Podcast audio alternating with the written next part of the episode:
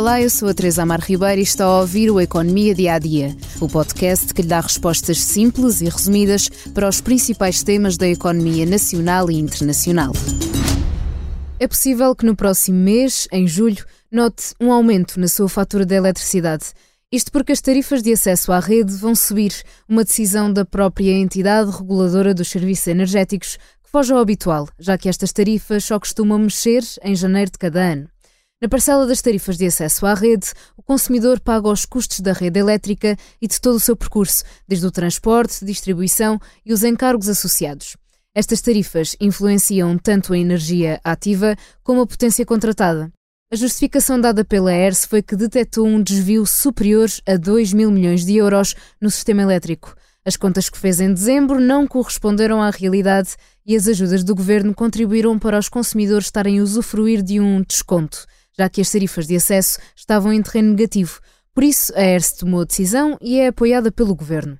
Tem que haver aqui um equilíbrio. E o equilíbrio é, sabendo nós que o preço da energia está muito mais baixo, então nós não temos que ter tarifas uh, de acesso à rede tão negativas. E, portanto, houve um pequeno ajustamento da parte do regulador nas tarifas de acesso à rede, sendo que para os consumidores de baixa tensão não muda o preço. E, portanto, houve uma ligeira ajustamento nas tarifas de acesso à rede para, uh, para os outros níveis de tensão, exatamente para compensar o facto da energia estar mais barata. As palavras são de Eduardo Cordeiro, Ministro do Ambiente.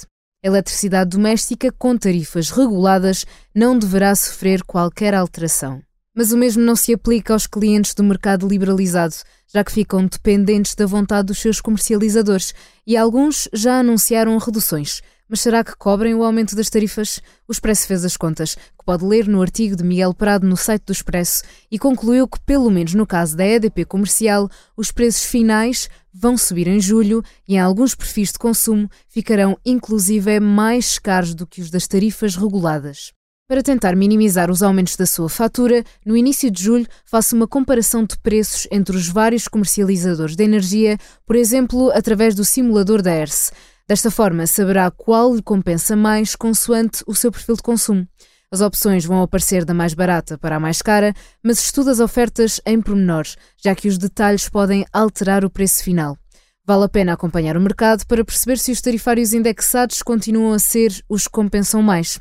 Se fizer as simulações e perceber que há preços muito abaixo daqueles que está a pagar, é a altura de mudar de tarifário. Verifique se a tarifa horária e a potência que tem contratadas são as indicadas para o seu consumo, já que pode poupar aqui alguns euros.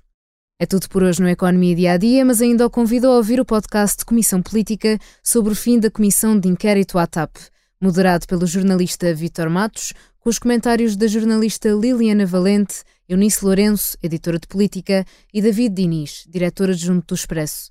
Pedro Nuno Santos recuperou. Fernando Medina não deslizou. E agora, resta esperar pelas conclusões. Obrigada por estar desse lado. Se tem questões ou dúvidas que gostaria de ver explicadas no Economia Dia a Dia, envie um e-mail para tearribeira.express.empresa.pt. Voltamos amanhã com mais novidades económicas.